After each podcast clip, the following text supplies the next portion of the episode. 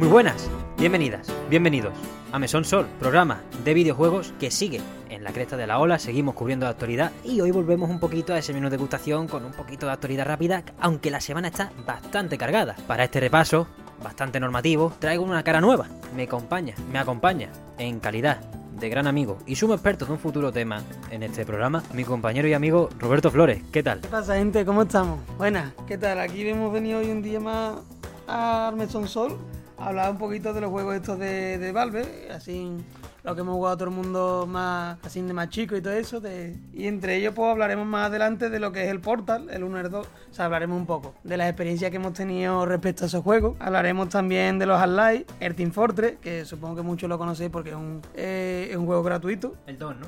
El 2, el 2, claro. El 1 no sé si la llega a jugar mucha gente. Supongo que se parece mucho a los Counter-Strike. Tenemos también para hablar después los, los Left 4 Dead, el Garrismo y el Somipan. Y, y bueno, yo qué sé. Los que seáis de aquí de Andalucía conoceréis también el, el Counter-Strike que se jugaba en el, porta- en el portátil verde. de Andalucía. Me gusta la categoría plato regional.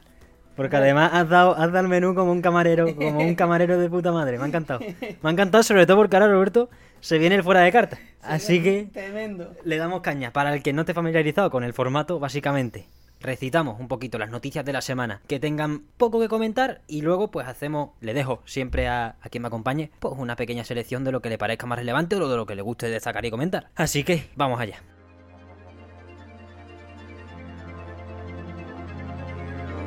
thank you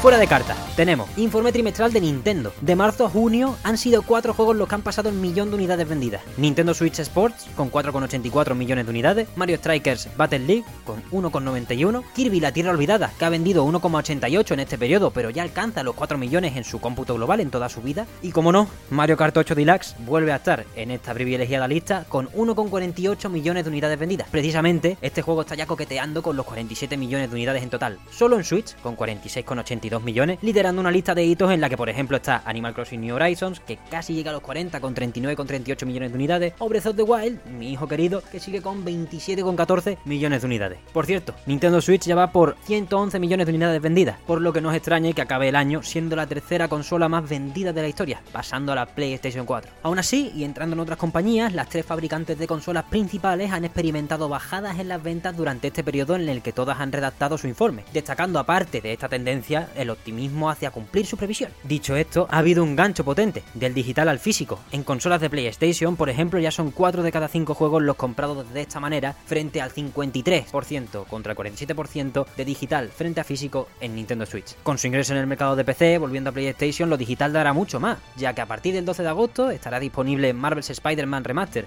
que además contará con su versión Steam Deck perfectamente optimizada. Por último, en lo que concierne a las gigantes del hardware, Xbox ya se centra en sus servicios, empezando para los usuarios insiders de Colombia e Irlanda, combinación curiosa, suerte de ello, a estar disponible la función de compartir con cuatro cuentas adicionales los beneficios de Xbox Game Pass Ultimate. Cuidado con eso porque puede ser un absoluto game changer. Estamos hablando de compartir un pago de 13 euros al mes con 5 usuarios. Hablando también de gigantes, pero en otra escala, y de game changers, más o menos en la misma realidad, Tencent vería con buenos ojos aumentar su pedacito del pastel de Ubisoft. Parecen estar dispuestos a empezar a pagar 100 dólares por acción. Recordemos que en 2018 se pagó a 66 dólares y estamos hablando de un momento mucho peor sobre el papel ahora mismo de la compañía. Entrando por fin en juegos per se, tenemos ampliación de la semana pasada. Tactics Ogre Reborn por fin presenta tráiler por parte de Square, menos mal, y confirma su fecha de salida, el 11 de noviembre. Amplía plataformas además, saliendo en Steam, PlayStation 4 y 5, las ya confirmadas, y Nintendo Switch, a 49.99 en todas las plataformas. Luego, también hablando de juegos todavía, tenemos una noticia conmocionadora. De pasar a estar en la nube y luego a estar fechado para agosto, Sin-Chan, dos puntos. Mis vacaciones con el profesor. Guión. La semana infinita ha sido fechado el día 4 para una semana después, el 11 de agosto. Es ya, señores. Y sale con descuento de lanzamiento del 10%. Es decir, ahora mismo a 36 euros. Formato digital para todo el mundo, excepto Japón. Por cierto, este descuento solo está en la tienda de Nintendo todavía porque en la PlayStation Store no está abierto su perfil y en Steam aún no figura el precio. Esperemos que lo tenga, aunque al final, que son 4 euros para el mayor héroe de la historia. The Pokémon Company ya ha presentado este miércoles más detalles acerca de Pokémon Escarlata y Púrpura o Violeta, ya sabéis la pelea que tenemos aquí en el mesón. Y detalles gordos, se confirma que los gimnasios se podrán hacer en el orden que quiera, son 8, como siempre. Tendremos disponible desde el principio el legendario del juego, ya que este será nuestra montura para todo, volar, eh, moto de agua, caballo, moto, no, ya cada dependiendo de la versión. Y bueno, sigue manteniendo lo de mundo abierto, como ya sabíamos, y multijugador para 4 jugadores. Pero lo más interesante quizás de esta revelación, que se ha soltado como una frase cualquiera, es que tendremos disponible tres campañas paralelas para completar en Paldea. Nos vemos el 18 de noviembre a unos jugosos 47 pavos en la mayoría de sitios ahora mismo, o sea que si alguien está dudando si pillarlo, pues tiene un jugoso descuento que cuando sea el día de salida probablemente no esté. En cuanto a Game Pass, tenemos ya disponible Corre con Wildlands, Shenzhen, IO y Turbo Golf Racing. El 9 de agosto sale Two Point Campus y para el 11 tenemos Cooking Simulator, Expeditions, Rome y Off-World Trading Company. Esos son los juegos de la quincena, aunque también importan los que se van. Es más, de esta semana, o de esta quincena, perdón, queremos destacar Curse of the Dead Gods, un roguelike muy recomendado que para huecos en medio en estos días que quedan, que no son muchos, puede veniros bastante bien. Sabéis que esta semana que Blizzard estaba colaborando con NetEase para hacer un MMO para móviles spin-off de World of Warcraft durante los últimos tres años, ¿eh? junto a un juego de móvil en solitario que llevaba más de cuatro años en desarrollo e intentaba aprovechar las mecánicas de geolocalización a la Pokémon Go. Estos proyectos han salido a la luz tristemente porque vía Jason Schreier nos hemos enterado de que han sido cancelados, dejando con una mano delante y otra detrás a un equipo de más de 100 trabajadores en el caso del MMO. Por último, hablamos del Evo, que ella mismo está iba presentando novedades a los fans del género de lucha. Primero, se ha confirmado ya un pequeño evento dentro del propio evento, el Evo Launch Live Show, estos nombres de verdad. Será una de transmisión que contará con anuncios y o creativos de Guilty Gear Strive, Tekken, Street Fighter, SNK, entre otros, durante el 5 y el 6 de agosto. Por último, unos que no se han podido esperar a esta pequeña congregación en tanto que es una retransmisión dentro de un evento, pues son Riot Games, que ha anunciado que su juego de lucha Project L será gratuito a la vez que han presentado un nuevo personaje. Y ya hoy, si no recuerdo mal. Pues eso, fuera de carta. Cada vez más largo, hijo. No puede ser. no puede ser. Solo hablaría de, de, lo que ha dicho aquí Ángel. Y yo lo único así a destacar raro. Yo no yo nunca he sido de Pokémon. Yo solamente jugué al Diamante, al Perla y como mucho al Esmeralda. Team Rayquaza, ¿no? Que no son malos, ¿eh? No, son... no, no, son. Yo diría que son de los más completitos que hubieron. Y bueno, y también al fuego que lo jugué en, en el teléfono con lo, con, yo qué sé, con una aplicación, una PK. Y de este juego lo único que te diría yo que es raro, a mí lo que no me gusta es el diseño de, del, de la criatura que te. O sea, de la montura sobre la que va el protagonista, que yo qué sé, está la robótica y la que es más, así, más biológica, un, ser... Sí, Coraidón y Miraidón, que vaya. Algo de eso, sí. Y el bicho, el bicho naranja... Y yo que... el bicho naranja no lo llame. el Pokémon naranja, Coraidón, ¿eh? Coraidón, Coraidón. O Coraidón, y yo, el diseño a mí sinceramente no me gusta. O sea, que vaya, que cabalgue haga esas cosas, pero que mm, tenga una rueda en, en, donde iría el Esternón, no lo veo yo estéticamente bonito para lo que, vamos, para lo que es Nintendo y para lo que hacen de los Pokémon. Yo ya te digo, Roberto Coraidón le suda la polla a su diseño y sabe cuándo toca día de pierna, que es dos puntos siempre. Hay que cuidarse, gente, hay que cuidarse. Que hace, hace una calor que no podemos caer un día desmayado, ¿eh? ¿eh? A mí me sorprendió mucho por, por introducir ya lo de Valve, bueno, en, en, un ratito. Me sorprendió mucho Nintendo, tío, que va de camino de superar a Play 4 sin meterme yo en guerras ni tontería, eh. Aquí no, aquí eso no, no mola una mierda. Pero, joder, que Nintendo Switch se vaya de 2022 como la tercera consola más vendida de la historia, probablemente, esté más serio ya, eh porque tiene, entre comillas, a tiro de piedra a las dos más vendidas de la historia, Nintendo DS y PlayStation 2, que son segunda y primera respectivamente. Le queda vida a Switch, de hecho, porque este año creo que es de los que más lanzamientos tiene. Este año te repaso rápidamente. Hemos tenido Kirby, el Mario Striker, que bueno, Nintendo Switch Sports. Bueno, hemos tenido los DLCs del Mario 8, es verdad que han metido los DLCs nuevos. Mm, vamos a tener Bayonetta 3, hemos tenido Xenoblade 3, vamos, Splatoon 3 también. La, estamos completando trilogía este, este año. Y no llega a caerse el Breath of the Wild parte 2, o como se vaya a llamar, que Dios quiera que sea otro nombre. ¿Todavía no ha salido? No, lo han retrasado a 2023. Coño. Entonces, no llega a caerse Breath of the Wild y estamos hablando probablemente del mejor año de Switch. Y como va a salir Bayonetta 3, para mí ya lo es. Así que contentos, ¿no? Yo creo que los que estén por ahí con la consola híbrida, lo único que no lo único que tienen que estar atentos es a eso, a las bajaditas de precios. Porque, madre mía, si vamos a 60 pagos por juego en un año tan lleno de melocotonazos, perdemos, perdemos los papeles. Que los juegos probablemente vayan a subir de precio a partir de septiembre porque se viene la... Vamos, después de verano se dijeron, se ha dicho mucho en las noticias y eso que los precios de la vida normal, de la vida cotidiana van a terminar subiendo. Y yo qué sé, eso por ejemplo lo podemos ver, es algo gracioso decirlo, ¿no? Pero yo supongo que la gente que escuche eh, el Mesón Sol tendrá más o menos nuestra edad, un poquito más arriba, un poquito más abajo. Y sabrán que, por ejemplo, el precio de la litro, el precio de la cerveza ha subido. Yo, que soy... Mm, totalmente Team Steinburg, Team de la cerveza Steinburg. He visto que los precios han subido casi 10 céntimos, que eso es bastante, o sea, es un porcentaje dentro de que la cerveza antes costaba 33 céntimos, eh, es un precio bastante alto. Y supongo que para los videojuegos será todavía más, o sea, será mucho más grave. Así que vamos a tener que guardar el dinerito para los videojuegos. No sé, tío.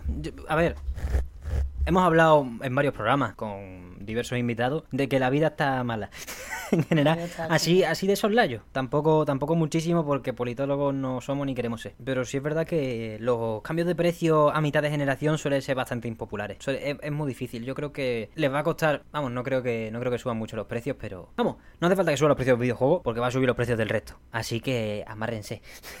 ¿Del resto de qué te Del resto de cosas, de todo, la ah, comida, la gasolina, la todo. La, la gasolina va a terminar estando a tres pavos y no nos vamos a dar ni cuenta. Ya se, ya se ha habituado la gente a que la gasolina tiene que estar a 1,80, 1,90, 2 euros. Cuando hace, yo qué sé, hace medio año, un año, lo normal era 1,10, 1,20 y coño. En la pandemia, Roberto, llegó a estar por debajo del euro. Y nos quisieron colar que era insostenible para, la, para los amigos petroleros. Vaya. En ese momento nadie, vamos, la mitad de, por lo menos en España estaba todo el mundo guardado en casa y no, o sea, solamente cogía el coche el que iba a trabajar y poco más. Pero vamos, en ese momento lo pudieron bajar porque sabía que le iba a salir rentable de decir, total, oye, hemos bajado el precio para que la gente lo sepa, pero que sí, yo que ahora que nos están odiando, pues tienen la, la, carta debajo de, la manga que, yo qué sé, chavales, que nosotros bajamos el precio por debajo de un euro, según tú dices, que eso, vamos, eso de nada eso no es lo mismo, porque si se puede hacer eso cuando nadie está consumiendo gasolina o casi nadie, no nos rentabiliza nada. Va, va a estar mal, pero bueno, no pasa nada. Venimos precisamente a hablar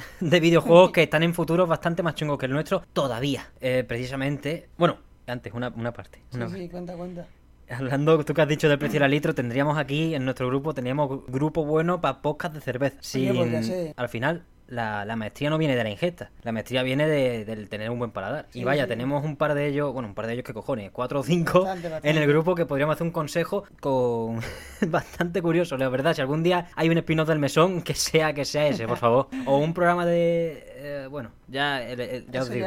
que, el tiempo diga, ¿no? Sí, que el tiempo diga, pero iba a decir un programa que nada más que hable de platino y de bayoneta, pero eso va a ser ya mismo. Eso, que estén atentos, que estén atentos nuestros oyentes porque empezaremos a hablar un poco más a lo largo del verano de juegos aislados, como mm. estamos haciendo con el, en el menú de degustación con esto, pero como la autoridad en algún momento flaquecerá del todo, pues probablemente haya programas como el último que hicimos con Víctor, que es prácticamente puro Halo, porque nada más que hago el fuera de carta mm. al principio. Es más, incluso lo grabé aparte, porque que era como visto, no te voy a tener aquí recitando porque, porque venimos aquí a hablar dos horas de Halo y es el tema. Así que, como estoy calentando el nuevo arco de del mesón, que no sé si lo viste, pero acabamos el arco de Halo Infinite con el programa de Víctor. Y arco Acabamos el arco argumental. Empieza el de. Bueno, yo no quiero decirlo, pero obviamente empieza el de Bayonetta 3. a mí no me fastidie. Sobre todo con una parrillada bastante ambiciosa, que no es de Bayonetta 3, por supuesto, porque no tengo el juego. Y con. Bueno, con las noticias de Platinum y muchas cosas que, que dan optimismo, dan optimismo. Pero en fin, que le doy vuelta, le estoy dando demasiadas vueltas. Pasamos a un subarco pequeñito, bueno, no voy a empezar con el guionista de aquí de, de anime, pero sí pasamos ya al tema de hoy, al menú de gustación. Vamos a hablar, le propuse yo a Roberto hace unos días que se viniera, porque de nosotros de toda la vida hemos jugado eh, en PC, ¿no? Como ya he dicho varias veces, nosotros somos de toda la vida de celebrar las rebajas de Steam y de estar un poco más ajeno a las tendencias en consola, aunque yo ya obviamente para el mesón y para hablar de videojuegos con otras personas y tal, pues sí me he informado un poco más de ella. Pero donde reside la, belleza quizá de esto que estamos hablando es en los juegos de Steam de toda la vida. Cuando hablamos de Steam hablamos de Valve. Y como bien ha recitado Roberto al principio del programa, no son otros que los del maravilloso motor Source. Bueno, pues a día de hoy sigue siendo uno de los mayores iconos del, del jugador de PC, probablemente por todo lo que representa. Al final, más allá de la industria, de la calidad de los juegos, que es excelsa en su gran mayoría, y lo que esperemos seguir jugando para el futuro, pues queríamos hablar un poco de, de lo que siempre nos ha gustado, que al final es pasarla bien y jugar con jugar con colegas a clásicos no tan en la mente de la gente cuando hablamos de clásicos de los videojuegos, pero sí Y el juego en que todo el mundo ha escuchado hablar de en algún momento, Hmm. en el que algún momento han dicho yo no tengo pasta o lo que sea, me lo descargo, lo pruebo y si es multijugador pues le digo a mis colegas, yo vamos a echar una partidita de esto y después nos vamos a cualquier lado. Pues venga yo, vamos a echarle. no total, algunos son incluso gratis como el Team Fortress 2 y otros pues están, me arriesgaría a decir, a pesetas prácticamente en nada, las rebajas de Steam. O sea, Garry- Hay, hay oferta que creo que se llama la caja naranja, o sea, Orange Box, Orange Box, que te mete a, creo que son casi todos los juegos de Valve por cerca de, de 9 euros, que yo, que te saca unos juegos que son, vamos, son de los juegos que más conoce todo el mundo, ¿no? Como son, yo que sé, los, los Half-Life, que todo el mundo los ha visto. Que quien no lo haya visto, hay, yo que sé, la típica broma que te aparecen en muchos juegos, como por ejemplo en el Skyrim está el easter egg de, de la palanca de, de Gordon Freeman, que te sale por ahí. Pero son súper icónicos. eh, El pack ese que tú hablas primero es que trae, no es que traiga los más icónicos, es que trae literalmente Todos, todos. ¿no? Trae hasta el Day of Defeat, que es una cosa súper, es la cosa más underground que me puedo echar yo en cara.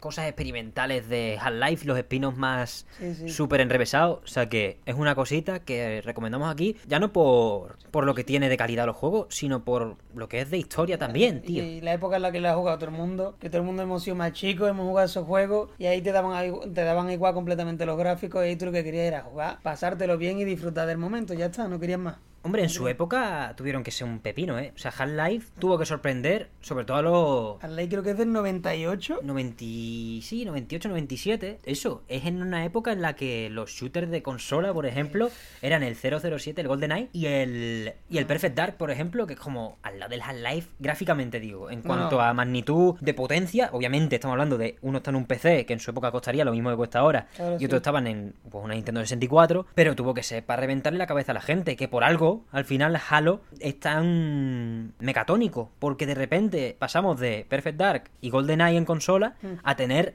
Half-Life en consola, con la graf- los gráficos y, y la estética y la cámara. Al final, Half-Life es muy importante por eso, y, y no hay que... Pero eso, no nos queremos quedar en eso ya, porque veníamos a hablar un poco menos de la industria, sino en lo icónico que es para nosotros por, joder, Half-Life, la mejor de las mejores historias que te Sí, puedes sí, echar en cara, o sea, y, y cortita y al pie, Sí, además. no tiene mucho, o sea, el juego no son muchas horas ni nada de nada, o sea, tú le puedes dedicar perfectamente tres o cuatro horas, bueno, incluso te vas a los speedrun y se la hacen en cero coma, Ya, sí. pero yo qué sé, tú estás aburrido, te ves en tu biblioteca y dices, hostia, lo miras con añoranza el juego este y de vez en cuando se te apetece, a mí yo qué sé, en verano se me apetece muchas veces jugar estos juegos o en Navidad, que estamos todo el grupo reunidos en Discord y dices tú y yo, vamos a echarnos una. Y quiero que quiero decir, por ejemplo, que yo no es que sea, no, no, no sé mucho de videojuegos ni nada de eso, pero los videojuegos de los que vamos a tratar en este vídeo a mí me han marcado mucho y yo diría que al grupo que tenemos de, de amigos nos, vamos, nos unió bastante y nos tuvimos verdaderos momentos de reírnos de, de que entre tu madre por la, por la puerta y empieza a gritarte porque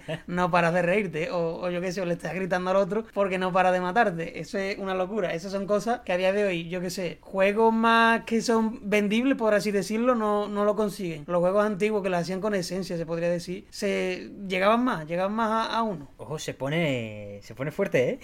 me ha gustado la, es- la palabra esencia. A mí me da miedo siempre usarla, porque es, es difícil. Pero sí, entiendo, entiendo totalmente lo que dice, porque al final, primero, mucho mejor que vender tabaco a los niños con el League of Legends, que vaya. O sea, tampoco soy yo el mega jugador de estos juegos. Team Fortress 2 sí es el que más hemos jugado juego- con diferencia, ¿no? Es- o sea, ese juego, quien no, lo, quien no lo haya jugado que tenga Steam, es raro. Sí, es muy raro. Y yo qué sé, siempre están los servidores estos que están personalizados, que no son los oficiales, donde te metes con tus amigos. No, yo, por ejemplo, me acuerdo de. Ángel ya sabe de, de cuál voy a hablar.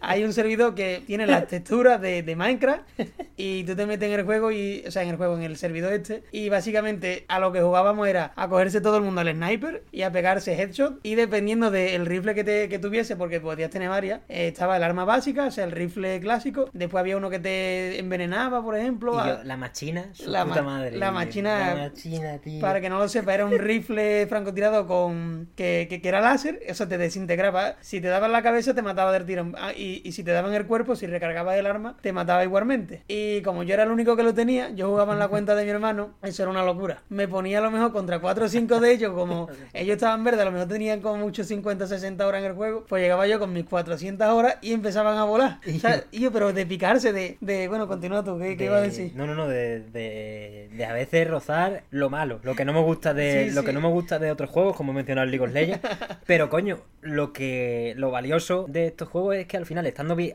estando bien hechos y fomentando otros modos, muchos mapas y Sí. y coño, que cada uno. pues, en el League of Legends no puedes tú a mitad de partida irte al equipo del del- de, tu cole- de tu colega Mm. y matarte a con el que estabas aliado, Claro. o irte al equipo enemigo y empezar a decir, ¿ahora qué pasa? Ese tipo de dinámicas más sociales, al final, que dependen de tener un grupo, son muy importantes en, en este tipo de juegos. Sobre todo estamos hablando en este caso de Garry's Mod y de Team Fortress, porque Half-Life es una campaña y Portal, Claro. Portal y Left 4 Left 4 Dead también tiene eso de comunidad y de grupo, Sí. pero en otro, en otro aspecto, porque al final es contra la IA, no Sí, los zombies. Básicamente sí. Entonces, eh, es otro rollo. Por eso, al final, los que hacen piña, entre, entre comillas, son. El, para mí más el Garry, pero Team Fortress 2, por supuesto, porque al final es el que más hemos jugado. Yo así, por hablar un poquito del Half-Life, yo me he jugado, yo pensé que me lo había jugado todo cuando dije que me jugué al Half-Life 1 y al Half-Life 2. Después vi los, los de estos, los capítulos 1 y capítulo 2 del Half-Life 2. Y la verdad que fue una bacanería cuando descubrí que del Half-Life 1, o sea, yo primero empecé jugando, para que ustedes lo sepáis, empecé jugando al Half-Life 2. empecé jugando porque yo no sabía del Half-Life 1, igual que cuando juegas al Team Fortress. Eh, al Team Fortress, que, que es el Team Fortress 2. Tú nunca has visto lo que es el Team Fortress 1, yo por lo menos no.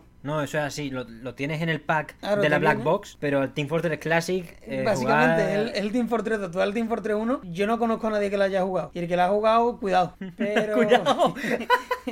Ellos sí, sí, básicamente, así, así. Tengan cuidado. Pero yo qué sé, yo empecé jugando al Half-Life 2 porque digo, bueno, el Half-Life será igual que el Team Fortress, porque yo empecé jugando primero al, al Team Fortress y después al Half-Life. Y cuando vi que el Half-Life 1 también era estaba molón, pues le eché su, su ratito hasta que me terminé pasando el juego. Y sinceramente, a pesar de que los gráficos a, a primera vista te parecen una basura completamente, porque el juego la verdad es que es antiguo, entonces se lo puedes llegar a comprar, pero aún así te echa para atrás. Pero después te das cuenta que es, una pedazo, es un pedazo de juego y que merece mucho la pena. La campaña es una locura para lo que era antes. O sea, No, y para ahora también, ¿eh? O o sea, a mí me parece súper vigente todavía la campaña en cuanto sí. a diseño de nivel y el, el gameplay al final. Sí. El sentimiento con la con las armas, tío, es muy tocho. O sea, Mm, yo lo he jugado, yo lo he jugado satisfactoriamente. Me acuerdo que tuve un tiempo, era la época de las Olimpiadas de Tokio. Sí. Y por una por una operación tuve que estar un par de días durmiendo en un sillón, boca arriba, mirándome, Claro, checando y, y despertándome cada pocas horas para aplicar medicación y cosas. Mm. Claro, no podía subir al PC. Claro. Y digo, la Virgen, no tengo nada, no tengo de nada para jugar y tengo que verme aquí las Olimpiadas que me sirvieron muchísimo, que me las vi enteras, gracias a Dios, porque eran, claro, eran de madrugada porque eran en Tokio, hay muchas cosas de madrugada. Joder, las medias maratones me las comí enteras. E- Esa es otra, ¿eh? O Fue sea, terrible. la, la mayoría de veces o mucha gente no le coge gusto a lo que son las Olimpiadas, pero después llega un punto en el que estás en tu casa sin nada y le pillas un vicio que te la, Sí. fe- te la fumas entera, o sea, no paras. No, yo a las Olimpiadas les debo la vida desde entonces. Sí, sí, o sea, estás en tu casa, yo me acuerdo la, la- la- a las que me vicié, era verano y estaba en casa y decía yo, bueno, pues vamos a ver esto, porque como son las 4 de la tarde, hace Mm. calor en la calle, hace 40 grados, pues voy a verme esta, a ver qué tal. Está muy bien. Y yo qué sé, el apartado de. mm, ¿Cómo se llama? Los, los 100 metros y esto, eh, ¿cómo se llama ese? Atletismo. El atletismo, yo por ejemplo soy favor, o sea, yo soy fan de- del atletismo, me encanta ver a la gente correr y prepararse y sobre todo la mentalidad que tienen a la hora de salir en, en eso, en, en el pistoletazo. Es una tenacidad Sí, brutal, sí, completamente. Además que ves a los que se cagan por la pata baja, pero vamos, que pobrecillo, que esto tiene que ser más difícil. Pero eso, aparte de las Olimpiadas, me llevé, dije, Sí. hasta aquí. O sea, no puedo, está muy bien, Ana Peleteiro es muy buena Sí. y nos va a sacar las medallas y tal, y- pero coño, llevo, a lo mejor llevaba cuatro días viendo nada más que Olimpiadas. Claro. Cogí el portátil, me instalé Half-Life 1 y lo jugué satisfactoriamente, que es que está bien hecho por ahí también. Sí. Con el ratón táctil, tío. Con el ratón táctil. Con el ratón, Con- el, el- el que está em- empotrado en el portátil. Sí, sí, eso es cómodo, o sea, no De cómodo, locos, Half-Life 1 con ratón táctil es una chaladura. Está de puta madre. O sea, pero eh, cómodo al principio supongo que no sería. Al principio sería lo peor del mundo mundial, ¿no? En verdad sería como... Es que estaba en la mierda. En O sea, Sí, quiero o decir, sea, yo eso lo entiendo, estaba en una situación de la hostia y... Pero, pero ya te digo, muerto. estaba boca arriba en un sillón diciendo no puedo dormir y tengo a esta gente corriendo en bucle. Entonces a lo mejor fue más cómodo de la cuenta por eso. Pero sí que se juega muy bien. Sí que se juega muy bien. Como a todo te tienes que acostumbrar un poco, pero creo que tiene la suficiente entereza cabeza como para servir más allá de una emergencia. O sea, eh, son juegos Sí. bien, y están muy bien hechos, porque es que Son están juegos cómodos de jugar, ¿no? Son... Sí, al final la finura técnica no, no es algo que se pueda dejar de apreciar dentro de, que venimos a hablar de eso, de la anecdotilla y de la cosa. Claro, básicamente. Porque, pero al final es que al hacer un buen juego y al hacer un juego que se, que se juegue solo prácticamente, es donde salen la facilidad a jugarlo con los colegas cuando no tenemos ni puta Sí. idea de cómo jugar a nada, jugarlo en un, en eso, en un, en un Sí, cubículo sí, de mierda. Claro, básicamente. Eh, Cuando no tienes mucho que hacer claro. y decides echarle un ratillo al juego. Y ahí es donde le coges cariño a los juegos, al final, Sí. en los momentos de, no de necesidad, sino en los momentos No. especiales en los que uno, por lo mejor, no tiene, no ve otra cosa que hacer más allá que pudrirse o hacer los deberes. O Sí, yo sí, sé. porque dice Depende la- del año, depende de Sí, básicamente. Hablado, he, tirado muy para atrás, Ha ¿eh? tirado, sí, he tirado muy para atrás en el tiempo. Ha echado para atrás, ha echado para atrás. Pero eso. Y, y yo qué sé, con la historia que seguía contando yo de lo de haberme empezado a jugar el Half-Life 2 y después el- me pasé al Half-Life 1. Ti- O sea, yo lo he jugado varias veces, varios, yo suelo jugar los juegos más que nada en verano, el resto del año no, no suelo hacer eso, me dedico más a ver Netflix y yo qué sé, todo lo que no sea jugar. O yo qué sé, yo doy gracias a Dios de que dejé el League of Legends, ¿no? Ya ves, y yo también. Y porque es una alegría, te quita mucho tiempo ese juego y te quita años de vida más que nada por enfado, oye, te, te genera malestar dentro de, de- de tanto jugarlo y tanta... Bueno, yo qué sé, sí, algo así. No, es total, yo, yo lo vendo, yo lo vendo tal cual así. Creo que, creo que se mencionó el League of Legends en, en el programa especial de la conferencia de. No sé si de Xbox o de. Sí. o del Summer Game Fest, creo que fue de Xbox, y vaya. Yo cada vez que esta gente hablaba del LOL decía, vale, todo eso muy bien, pero disclaimer, esto es vender tabaco a los niños, Sí, esto es la mierda, genera jerarquías muy feas en relaciones interpersonales Sí, que sí, no, no o merecen sea. la pena. Yo no soy psicólogo ni especialista, pero tampoco he leído los mogollón de artículos, pero lo suficientes de expertos que... Y no hace falta irte experta, ¿eh? Con simplemente ver a tus amigos cuando vienen un día de jugar un, parti- un, un par de partiditas de estas de ranque, de, de competi. Vuelves aquí, o sea, quedas con tus amigos después de eso y están con una cara de, de- de malestar, de, de que no quieren hacer nada que están encabronados y lo único que se les apetece es como un cocaína mano. Volver. Total, Volver total. A, ver, a ver si subo. No, fatal, fatal. Por eso a mí en el mesón me gusta recomendar, intentar recomendar siempre juegos de bien, evitar Genshin Impact con sus Ellos sí, sí. predativas mecánicas de gachapón y más allá del gachapón también. Todo lo posible, tío, porque al final, con todos los juegos que hay, es que precisamente hoy tenemos un catálogo de seis juegazos que no suponen ninguna de esas tensiones. El Team Fortress quizá por, por el pique con los colegas si, si te pasas de frenada. Claro, pero. Pero ya está. Pero yo, te sale más a cuenta eso que jugar tal League of Legends o, o yo que sé, incluso al Counter Strike, porque yo. El counter sí que es Yo soy feo, ¿eh? partidario de que yo he visto a colegas, a Bartúa por ejemplo, que yo no sé si se puede decir aquí los nombres, pero Hombre, Bartol es invitado del mesón, pero si quieres dejar de sí, se puede hablar de él perfectamente. De, de estar cabreo, de estar completo.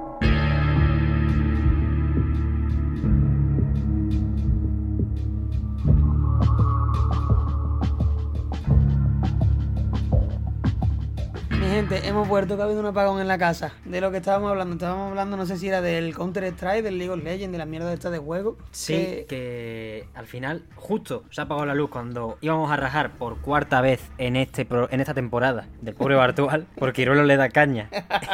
También cuando vi, cuando suele venir, pues la justicia divina al final ha venido, así que yo le sigo agradeciendo a Gonzalo Bartual su apoyo a todos los programas y su presencia en el episodio 4 del mismo, porque vaya, fue, fue esencial. Y si Dios vuelve, que sea porque ha cometido una injusticia, no porque hemos no porque hemos rajado por cuarta vez el pobre hombre. Pero, en fin, lo que quería decir más o menos es que eso, el counter es otro que genera bastantes tensiones entre, ya, ya no entre personas, sino cabrearte con la partida, que es algo que suele pasar también en el LOL, y que son otro rollo, son otro rollo. El pack, Sí. el pack está más guapo cuando hablamos de Half-Life, de Portal, de Left Sí. 4 Dead, de Team Fortress, de Garry's Mod. Y más allá de hacer comunidad, también estaba hablando de eso, de la de los modos historia, de Half-Life. Si quieres ir tirando Ah, por ahí otra sí, vez, De, de eso quería hablar yo un poquito. pues dale caña. Que a día de hoy, creo que lo comenté contigo por, con- por Discord esta mañana, de, de eso, de que a día de hoy lo que se busca ya son juegos que, que yo qué sé, que sean partidos de entre 5 a, a media hora, o sea, media hora, de 5 minutos a media hora, y, y yo qué sé yo, que, que el chaval esté jugando todo el rato, no salga, no salga, no salga, y que la competición lo, lo incite a volver al juego, y que vayan sacando nuevas skins y nuevas, o sea, sí, nuevas skins para que se las compre, para que quiera gastarse el dinero y de todo, y, yo, como las máquinas tragaperras. Mucho, mucho bonito, te lo enseñan todo muy lindo, pero después te, te encabrona, te vas a casa o a donde carajo sea, enfadado y, y no te merece. Es mejor jugarte un juego tranquilito, como puede ser, por ejemplo, yo ahora quiero sacar aquí un poquito más el Portal, por ejemplo, que ellos es un juego súper tranquilito. A mí, Eh, me da, mu- a mí me pone muy chungo de, de mareo raro, ¿eh? Que sí. Sí, pues, primero por la ambientación. Sí. Y segundo, por los puzzles, los portales, la réplica de la réplica de la imagen para Sí, hacer portal. en- entiendo lo que a mí, a mí me marea un poco, pero sí entiendo que puede ser relajante. Porque es puzzle al final. Claro, yo qué sé, pues si no es el portal, es el Garry's Mod. Eso. En Garry's Mod, yo qué sé, te pasas tú a lo mejor 30 40 minutos seleccionando los mods que te quieren meter en el, en el propio juego. Ya ves. Para después estar 5 o 10 minutos jugando y te entretiene ello, pero te entretiene un montón porque te puedes poner a, a descargarte los mapas. Que si criaturas, que si vehículos, que si estructuras, de, de todo, o sea, una infinidad de cosas. Y eso sin añadir los modos de juego, que de eso después querría hablar un poquito más contigo, por ejemplo, del, del Prohan, que creo que todo el mundo Oh. lo, lo conoce, ¿no? Y, y- y eso, que te dedicas a ver lo- los tipos de armas que hay, el daño que hacen a las criaturas, eh, los combates que te puedes hacer entre criaturas, que por ejemplo es una cosa que a mí me encanta hacer, me descargo un montón de mods de criaturas, o sea, de mobs, y te pones a ver a luchar los de, por ejemplo, el Doom contra los del Halo, o te pones a ver pelear los de Resident Evil contra un Digimon, yo que sé, cualquier cosa atrapa la que se te ocurra, lo metes en el juego y, y se ponen a pegarse ellos, y te entretienes simplemente estando de pie, volando o, o lo que sea, y te dedicas a eso, a ver quién gana, y termina haciendo un ranking, después le metes que yo sí, sí, yo hago eso. Está guapo, está guapo, no sé. y después te dedicas a meterle, a ver, voy a ver con qué arma se puede matar este bicho, o a ver, voy a ver qué vehículos son más guapos, y y ya, y ya si me tiras de la lengua, te aburres ya de todo eso y te dedicas a, si tienes un buen PC, a construir estructuras y a lanzar bombas nucleares y ver cómo se destruyen. Porque el, el garrismo en otra cosa no sé, pero lo que es la onda expansiva de las bombas atómicas que tiene el juego, para destruir las estructuras es una locura, pero una verdadera locura. Y eso, vamos, te voy a dar ahora la palabra para que hablemos un poquito de- del Prohan, de, del modo zombie, de todas esas cosas, porque quería escucharte a ti un poco hablar. Antes tenía un par de apuntes de lo que has dicho, que es que me parece muy importante, primero, lo que has dicho de, de los juegos modernos orientados al online, que es verdad que sí, muchos muchos aprietan, pero una cosa que creo que sabe hacer muy bien el Fortnite, dentro de que no es santo de mi devoción ni mucho menos, es quitarle quizá esa ansiedad durante la partida al jugador y ponérsela al no jugar. Eso es importante, ¿eh? Los equipos de psicólogos que hay en Epic Games para apretar las tuercas son serios. Ahora mismo, como llevamos poco tiempo, entre comillas, pues tampoco hay mucha investigación alrededor de ellos, pero en, en unos pocos años se hablará mucho de ese modelo de negocio y, y de lo tóxico que puede llegar a ser o lo beneficioso que puede llegar a ser para las empresas, que es lo que menos nos interesa en O sea, ese aspecto. Tú, estás hablando de como si tuviesen un síndrome de abstinencia a la hora de no jugar al Fortnite y, y juegos similares. Tampoco, tampoco abstinencia, pero que en cuanto piensen en jugar un juego, piensen en Fortnite, creo que es el de los juegos en la historia que más ha conseguido esa sensación de parecer la Coca-Cola de los videojuegos. Podría ser, sí, podría ser. ¿Sabes? Es como, me entra de puta madre, no me produce adicción per se, pero si voy a jugar un jueguito, un Fortnite. claro, un Fortnite, Y lo ha, colado, lo ha colado muy bien eso Epic Games. Eh, para bien o para mal de nuestra sociedad. Para mí, un poquito para mal. Ya, no, ya me dará la razón o me la quitará, pues el tiempo. No lo sé, la verdad. No, Sí. Tampoco. Ya veremos. Me- mejor eso, volvemos a decir, que es League of Legends, por Sí, supuesto. hombre, y tanto. El League of Legends, la lacra que tenía detrás no era normal. De la temporada que todo el mundo, porque todo el mundo hemos pasado por la temporada de League of Legends, Sí. que suele ser perfectamente cuando entras en el instituto, desde Hombre, que a, gente, entra- a otra gente un poco antes, porque al final estamos delatando nuestra edad un poco. pero- Claro, no, sí, pero... Pero sí, por ahí, por Claro. veintañero como mucho. Claro, sí. eh, entre los 12 a los 20 años todo el mundo hemos tenido esa etapa de, de jugar League of Legends, ya sea por tu hermano, por tu colega más mayor, o lo que sea que todo el mundo ha jugado y, y todo el mundo termina pasando por lo mismo, o, o simplemente no termina pasando por ahí. O sea, o está el que no nunca quiere abrir la puerta del League of Legends y el que la abre se termina quemando, se termina... Hay gente que se queda y se hace daño, porque yo creo Sí. que yo conozco gente que todavía sigue jugando y, y sigue partiendo teclado, y están los que dicen, yo he pasado por esa etapa, la he disfrutado, también he tenido mis cabreos y, y yo qué sé, ya está, ahí se queda. Es como el verano, el invierno, ellos son etapas que, o estaciones, ¿no? Que Sí. dices, yo no me gusta por estas cosas, pero coño, que bien está, siempre le puedes sacar algún puntillo, ¿no? No, como todo le saca un punto bueno, pierdes la, la cordura. Porque imagínate que piensas que has tirado todos los últimos cuatro años a la basura jugando a X o a Y. O dedicándole dinero a un juego gratuito, ¿eh? Que Ya, eso es... también. Pero bueno, nosotros volvemos a reiterar lo de que a la mierda con el LOL. Pero eso, el otro apunte que te quería dar sobre el Garry's Mod ya. Cuéntame. Es que, tío, tal y como lo has descrito, no sé si esto habrá llegado a la cabeza de algún, algún oyente más. Tío, Garry's Mod es la mejor caja de juguetes de la puta Sí, historia, tío. básicamente. Es espectacular. Te descargas figuras, mm, eh, entre Todo, comillas. Lo tienes todo a tu disposición, lo dispones como quieres y tienes ahí tu prado verde para reventar. Haga para, lanzar la bomba del char cuando te saca los cojones. Qué bomba es. Está, está muy guapa, la verdad, la experiencia. Y ya, déjame que te diga que hago un Sí, inciso. sí. Ya, si eso le añades que puedes meter a tus colegas en ese servidor, Hmm. ya ahí se, se revienta todo.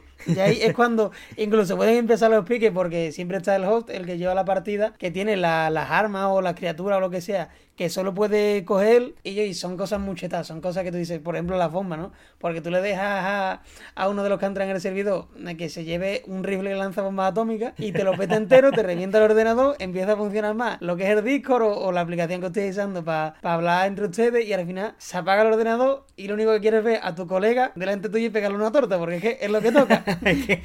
es que cuidado con la esos los primeros ataques de dos de la historia. Ah, ¿eh? Hay sangre, hay sangre. Los primeros ataques para pa colapsar servidores de la historia. Tirar la pistola de bomba atómica de Garry Mod.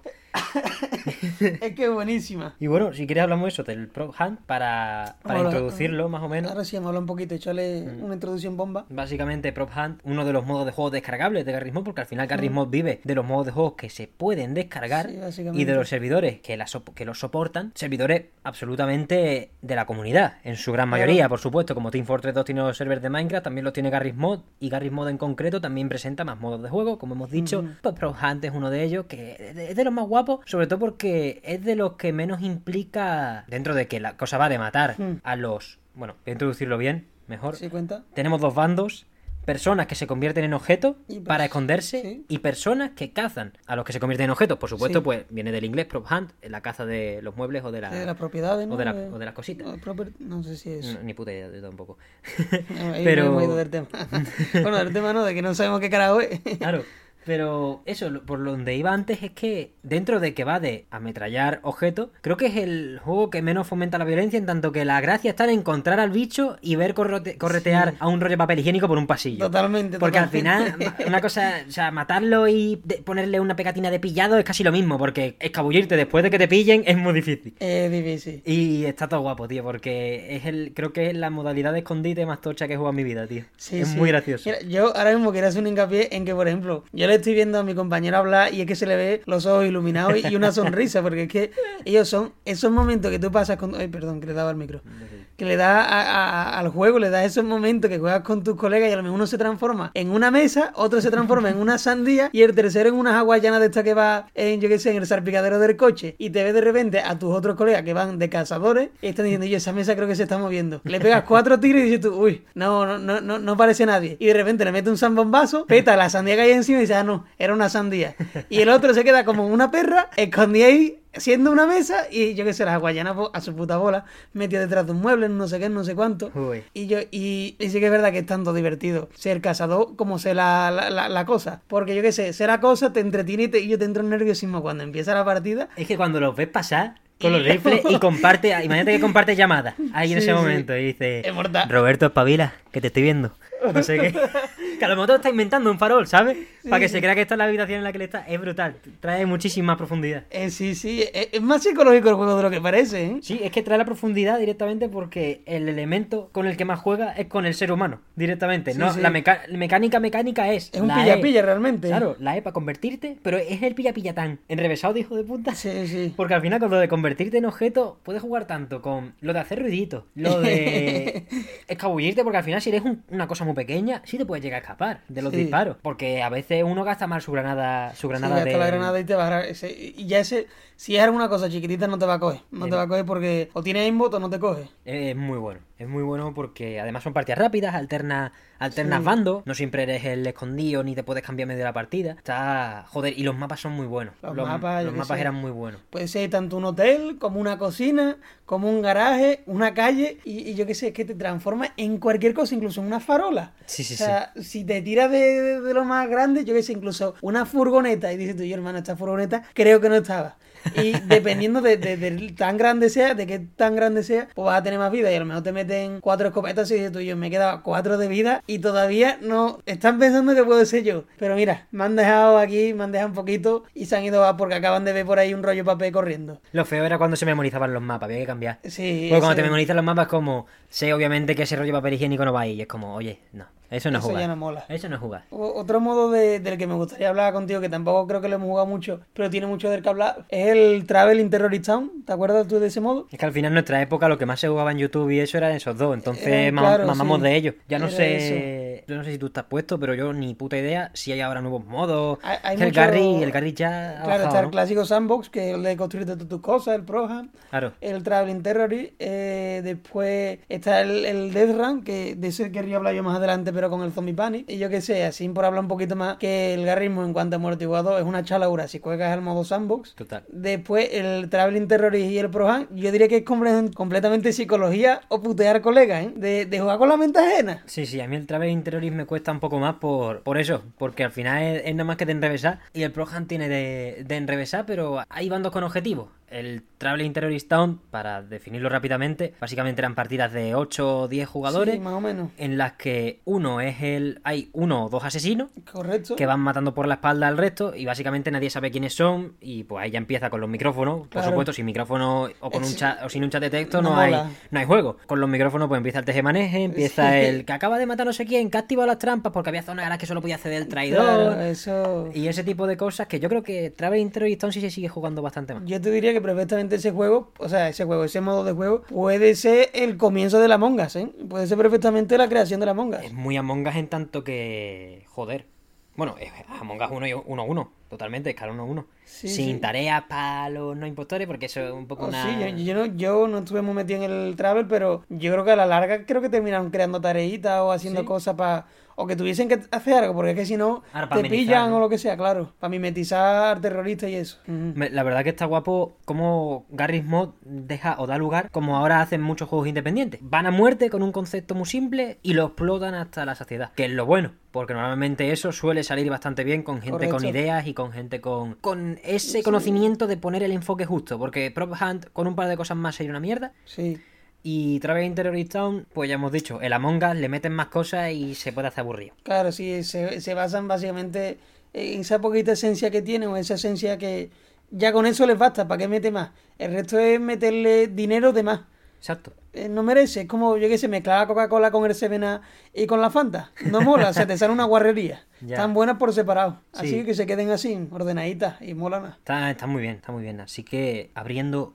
Uy. Habiendo Habiendo, cubierto- habiendo cubierto ya eh, Garry's Mod, pasamos a lo que tú quieras, Alberto. Tú Yo mandas en esta sección. pasar eh, al, al Zombie Panic, Vale, Zombie Panic es el free to play. el free to play de zombies contra humanos. No sé si tú te acuerdas. Sí, sí, free to play de zombies contra humanos en el motor Source también. Todos son, sí, todos son sources. ¿Y este es de Valve? Este es de Valve también. También. Ah, yo pensaba que no. Y vamos, creo que A este juego yo un poco menos, así que te dejo pilotar. Eh, bueno, para el que no lo sepa, que yo creo que mucha gente lo conoce, yo diría que este es el que más he jugado de, de los que voy a hablar. Habré jugado cerca de mil horas. Es una, es una chalaura. Pero pero yo- también son muchos años. Sí, a ver, sí. Son muchísimos años. Yo este diría que es el primero que empecé a jugar con... Y yo perfectamente con 10 años, con, con 11. Total, es que... Estando ya en el colegio, ¿eh? en el colegio. Y el juego básicamente te puede tocar o humano o zombie. Y hay diferentes mapas. Pueden ser mapas de supervivencia tipo, ponemos la- una casa llena de barricadas y hay que aguantar a lo mejor 20 minutos. O a lo mejor tenemos que hacer ir por objetivo y llegar hasta un punto y que nos, rescaten. O a lo mejor hay X zombies y X zombies respawnean. Y te tienes que cargar esa cantidad de zombies. Y el juego se basa en que eso, que hay gente que, se, que le toca zombies, gente que le toca humanos. Y conforme matan a los humanos hay más zombies. O sea que va empeorando la cosa. Y yo que, que, que decir este juego tan simple. Yo simplemente con anécdota, yo una anécdota que siempre me voy a acordar es que jugaba con... Yo, yo tenía mm, perfectamente 11, 12 años y jugaba con un nota que tenía 30 y largos años, que tenía ya mujer e hijo, Oh. que se llamaba Frank y yo siempre me voy a acordar del nombre. Esas cosas suelen salir mal, pero en este caso salieron bien. Y es que antes la, la, la- yo qué sé, la gente era diferente, creo yo. Era No, más... no, no, te prometo que no. Lo que pasa es que había menos vías para alcanzar a los críos. Puede ser, Menos puede mal. ser. Y yo, y, y eso yo, un, un chavalito de, de 12 añitos o de 11, jugando con un nota de 30 y pico, y yo, vamos a meternos aquí, hemos pillado una barricada. Ellos me dan munición de la MP5, no sé qué, y yo diciendo yo que están golpeando ya las puertas, vamos a subirnos ya para arriba. O yo qué sé, había de, de mapas así en clásico, está el de Charge, que era una iglesia, un búnker y un, y un sótano, donde pasaban virguerías por todos lados. Y, y- y sí, completas virguerías, absolutamente. Estaba otro que era Cabin, que eran un montón de casitas donde y yo, si tenías buena suerte, te tocaba en la casa con todo el mundo. Y si te tocaba mala suerte, pues yo, o, o eras zombie directamente, o te tocaba meter en un cuarto de baño con la puerta partida. O sea que desnudo, en la calle, sin nada, por delante.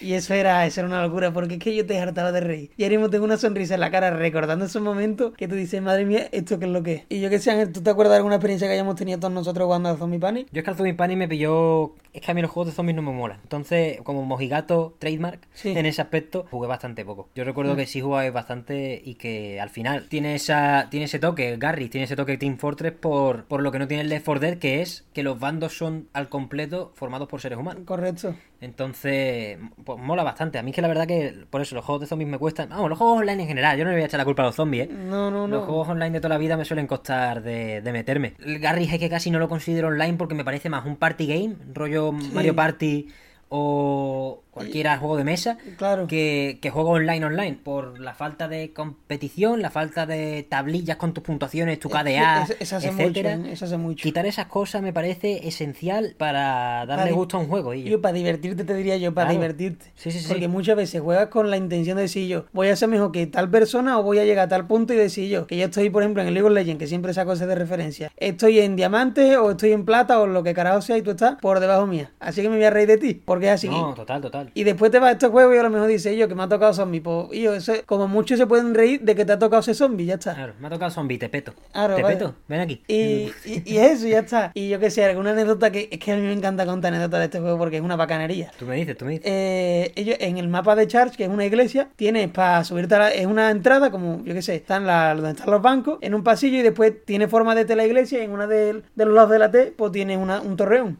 Y el torreón, pues se puede guardar, o sea, se puede poner una, una puerta de cola amarilla que era para resistir a los zombies y todo eso. Y ya después, pues empiezan a subir para arriba y de todo. Pues yo, yo era el, el, el gilipollas que se metía a poner barricadas en la entrada, o sea, antes de llegar a la entrada, en la propia iglesia abajo, y la gente cogía, los looteaba todo y, y se subía directamente para arriba. Y yo me quedaba como tonto abajo, y de repente empiezas a ver como cuatro o cinco zombies te empiezan a partir los cristales de las ventanas, empiezas a escuchar los gritos, te pones nervioso y cuando te das cuenta, te han cerrado la puerta. Lo único que quieres es cagarte en la raza de toda esa gente.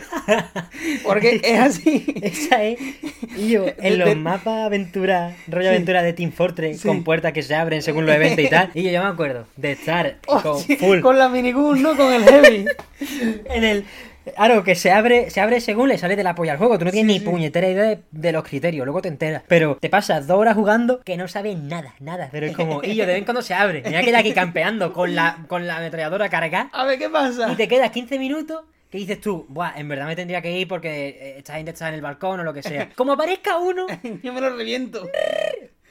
A lo que toque. lo coge bien cogido y yo te desco- es que te descojona, ya está, ya se acabó. Además, con la típica de tener el. Y la canción esta, la de Re- la de Smash Mouth de fondo, la de All Star. sí. Y yo es que Team Fortress 2 y All Star de Smash Mouth, creo que son, aparte de con el Rec, Buah.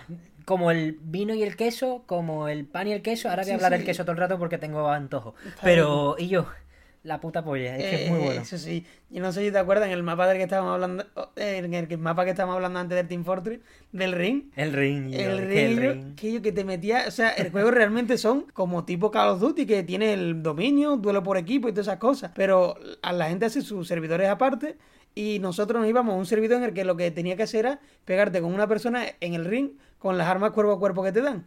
Y yo, y yo que le he dedicado más horas que yo que sé, que el tiempo tiene un reloj, no sé ni lo que acabo de El decir. tiempo que tiene un reloj. Claro, algo de eso.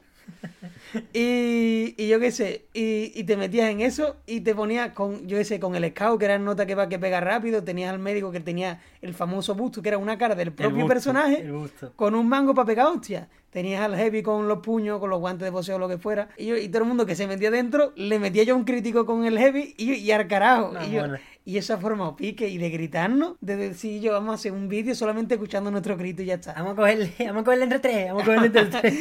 Y, yo- y Era- de- y- sí, sí. Y después te llegaba el sucio que venía con el engineer, con el ingeniero, que sacaba la torreta, te le ponía en tu respawn y decía tú, ten cojones a salir, cabrón, ten cojones a salir. Yo te lo digo, Roberto, ese era yo y espabila. Qué hijo de la grandísima ellos. O, o el cabrón que se cogía al, al esto, al, al dinamitero y Al Demoman, al ¿no? Demoman y se metía con las minas estas en lapas, las ponía en tu respawn Oh. y cada vez que salías tú por la puerta, ¡paf! Petardazo. Y ahora carajo. Era totalmente momento espabila tras momento de espabila, vamos. Es que Y- era. Claro, y cuando tú ya estabas hasta los cojones de eso, lo único que te quedaba era cogerte al spy, te cogía el relojito que estaba invisible bueno. y le metía cuatro navajazos por la espalda. Y todo el mundo decía yo, vamos a cogernos todo el mundo el spy. Y me metí navajazos a- al aire y a ver qué, a ver qué cuello pinchamos. Y yo un puto baile de máscaras. Cuando había más de cuatro con el spy era como, pero tú estás disfrazado de Roberto o tú eres Roberto. Yo sé- soy yo Roberto. Espérate. Sí, sí, Vamos a pararnos. Y yo, ¿qué está pasando? Es como el, el meme de Spiderman mirándose a sí mismo y señalándose. Total. Pues todo el mundo así, y todo el mundo señalando así, vamos a calmarnos. y de repente, eh, pinchazo, han matado por la espalda. Y yo qué sé. Team Fortress quizás el mejor juego de la... Team Fortress 2, Team Fortress 2, claro. gratuito, quizás el mejor juego de la historia. Y Y yo, yo, pa- vaya uso. Si lo que quieres es divertirte con tus colegas y tu poder económico es nulo, descárgatelo ya del tirón. Y si no es nulo, deja de gastarte en videojuegos, que nada más que están subiendo los precios, los Claro. pesados, que son unos pesados. Y yo invierte en el indie, que hay verdaderos juegazos Ya ves. que, que, que, que son una locura. Por ejemplo, yo creo que Ángel ya ha hablado de esto aquí en el canal, del Blasphemous. Ese juego es una locura. Lo Es una tengo, locura. lo menciono de vez en cuando, pero le tengo que rendir su digno homenaje, primero por la calidad del juego en sí, y segundo por ser el producto top más cercano a nuestra casa que hemos visto nunca. Sí. Precisamente los Mauricio García y Enrique Colinet son gente de, Sí. que nació en nuestro barrio. Ya no voy a decir el barrio que es por, yo qué sé, por, Claro, por lo que por no geolocalizarnos a nosotros, ya no a Mauricio y a, y a- Y a y nota a Enrique este. Colinet, que, que a lo mejor ya han dado su. Eso han dado los detalles. Yo lo sé al final porque lo dijeron en una conferencia. No lo vamos a decir aquí, vamos, no- que- no es el momento. Y el que quiera ver a estos, a estos Claro, dos esta gente pedazos de sí. figuras en conferencias y en todos lados Claro, los tienen. lo- no, tienen, no persigáis a la gente por los barrios, por favor.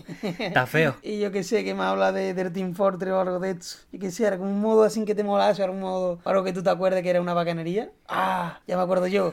¿Te acuerdas cuando nos creíamos Legolas con el sniper, con el arco? Con el arco. Y había servers medievales muy buenos Yo- que solo te permitían coger armas bastión. medievales. Claro. Yo sí, sí. Ese y ese mapa, no me acuerdo cómo se llama, o sea, el servidor. Pero hay un montón que son copias, la mayoría son copias, ¿no? Sí, sí. Porque se petan. Y yo y, y era perfectamente eso, un, un castillito en el que tenían que. Era de dominio. Y conforme entraba, pues eso, tenías que ir dominándolo. Y los otros empezaban desde una barraca y tenían que ir entrando más para adelante hasta cargarse a todo el mundo. Y te veías tú a los snipers que iban con el arco, metían el arco en, en fuego, en plan, Claro. la flecha. Y, y eso era una locura, Ángel. Coméntalo ya. Es que, es que el arco además era el único arma a distancia que podías Eso, usar. Y la ballesta del médico, Y la, y la ballesta del médico, porque claro, como era ambientación medieval, el resto de armas estaban baneadas. Solo podías usar espadas. Además, solo era como de temática Medieval, clásica, claro. porque los puños de hierro del, del Claro. heavy, que son como robóticos, también estaban baneados. Baneado completamente. Era un tema serio ese mapa, porque además estaba, Sí. estaba muy bien diseñado, porque eso, los- las barracas que tú has dicho, el foso, yo me acuerdo, icónico, el foso como de Eh. albero que tiene justo en las puertas de la Sí. fortaleza, ahí se liaba todo el taco, porque ahí es donde se quedaba atascado todo el mundo. Ahí sí, porque era, porque venían descendiendo en plan abismo de Helm los, los rivales y tú también estabas cayendo, era como yo. Eso es lo que me ha recordado a cuando en la película esta del Hobbit, cuando están los enanos en plan con los escudos y saltan los, los, los de estos, los, los elfos. Oh, oh. Algo así, En algo la así. batalla de los cinco Qué ejércitos. chulada, hermano, qué chulada. Es que era así porque iba. Es que iba, el, yo qué sé, el Demoman con la katana clásica que él tiene. Que le mete a la Q, o sea, la. Q no, al botón derecho y salía folla para adelante. Ahí está, iba con eso y detrás los putos scouts con un chope o con su puta madre, Yo con un salmón o el, el arenquillo, el, El arenque en el, arenque- en el arenque. papel de periódico. Y- Oh, oh, oh. Eso era. Qué bueno. Y después estaban los sucios bastardos que cogían al Demoman y como había una piedra con, con yo qué sé, con una hitbox rara, pues le metían a- al botón derecho, que la habilidad del, del Demoman era pegar un sprint rápido, pues saltaban a la piedra y del tirón para el respawn enemigo. Y allí a, a pillar respawn, como Willy Red, hermano. Tranquilito ahí. Campeando la fea. Ca- Campeando, sí, haciendo el sucio. feísimo ahí. Haciendo la del arbusto. Joder, Willy, Red, menos mal que se ha quitado el NFT, ¿eh? El que dijo del tweet, el tuit, en 10 años vemos el tweet y no reímos. Tampoco toma monstruo ni, ni, ni un año, la virgen. Y yo qué sé, y me ha venido a la mente que yo no sé si lo llegaste tú a jugar conmigo. El modo contra las máquinas del Team Fortress. ¿Tú lo has jugado? Ah, el, de, el que de las clases robóticas, ¿no? Claro, que venían los Muy poquito. de robots y, y yo, ese es otro modo que es muy en plan Tower Defense, algo así, pero más. Yo no sé si habéis jugado al, al Orc Must Die, que es un juego sin de torretas en primera, bueno, en tercera persona. Pones tus trampitas y van pasando los enemigos hasta llegar al núcleo que se lo tienen que terminar cargando. Pues va más o menos de eso. Mm, ese sí, sí, ya me acuerdo bien. Ya me ¿Sabes acuerdo cuál bien. juego es? Sí, sí, sí. O Hemos jugado, hemos es un jugado. Es un estilo así, y, yo- y es, es bastante molón, es bastante molón. Es un juego, Garry, o sea, Valve ha ofrecido un catálogo tan extenso de, de obras a tener en cuenta en, en PC, por supuesto, porque al final son exclusivas de PC en su mayoría. Pero ha ofrecido un catálogo tan extenso de, de modo, de libertad de creativa para, lo, para la comunidad, de... Ha abierto tan fuertemente y de manera a la vez tan velada la caja de Pandora, tío, a la Sí. creatividad y a las cosas. Yo creo que Sí, mucha gente que, por ejemplo, modeamos Skyrim, eh, porque yo, yo soy más de bichar e instalar cosas, pero ya Claro. me estoy envalentonando en meter contenido. En Claro. otros juegos no, pero en Skyrim es una que, cosa que me, para mí sería muy, muy significativo. Hmm. Para mí como simbólico de yo, no de que sea más allá del logro. Claro. Es un logro en todos los juegos, pero al final Skyrim es donde yo tal. Claro. He estado toda la vida, entonces... Esto cuna de... de- Claro, es donde yo necesito meter un mod. Si alguna vez consigo Ahora, si meter invierte en algo de mod, va a ser ahí, va a ser un modder ahí, ¿no? Claro, pero yo creo que Garry's Mod, tío, para mucha gente fue el comienzo. Sí, fue el es que el motor Source, primero, es tan versátil y, Sí. y ya en Half-Life se hacían chaladuras de Y te meto lo que sea, te meto mapas, te construyo mapas. En plan, la forja de Halo, que llegó más tarde luego en consola, que la forja. Roberto, tú no sabes. Vamos, básicamente es eso. Mapas totalmente customizados, tienes todas las piezas del juego disponibles como un desarrollador Con- y es una puta locura. Ahora va a llegar a Halo Infinite, está la beta de la forja y la gente está perdiendo la cabeza. Llega a llegar eso en su día, en la salida de Infinite, y es una locura. Nos Espere- volvemos locos. Esperemos que llegue pronto a todos, en plan beta abierta. Hmm. Pero eso, precisamente Valve, con su motor Source, es el que comienza esta, esta gesta más o menos, porque yo no recuerdo ningún juego con esta customización, ya no antes, sino durante prácticamente. La Hmm. Como de mucho Halo. te diría el, el Minecraft, pero tampoco. Claro, pero es que el Minecraft es mucho más tarde. Claro, sí, sí, eso es cierto, eso es cierto. Así, a voz de pronto no se me ocurre a mí ahora mismo ninguno. Que me parece brutal por eso, tío. Nada, nada, cero. Y eso tuvo que ser. Al final, la comunidad de PC creo que tiene una idiosincrasia en ese aspecto de Eso- modear un juego, meterte a bichear y tal. Que se ha encargado mucho Valve de. de, Y de alimentarlo y, alimentar. y de cuidarlo, porque, coño, porque si, si tú lo tienes ahí y le das la herramienta, pero no les enseñas o no le das unas directrices, la gente va a pasar de eso y se va a ir a otro sitio, a otra consola incluso. Claro. Pero es que ellos la han sabido cuidar y, y yo, la gente ha cogido carrerilla y más a partir de eso se han ido desarrollando un montón de cosas en esto, en este, en lo que es Valve, ¿no? Mm. Es que me parece muy bonito porque aunque Valve haya dejado de hacer juego, aparte del Alix, pero que haya Buah. dejado de hacer juego. Ya, el joder, que todo el mundo uno- quiere jugar eso ya. Otro que tal baila, vamos. Pero que hasta el Alix. Valve estaba que ni está ni se le espera en cuanto a Sí. desarrollo de videojuegos. Es más, compraron Camposanto, que son los del Firewatch. Sí. Y. ¿Firewatch? Sí.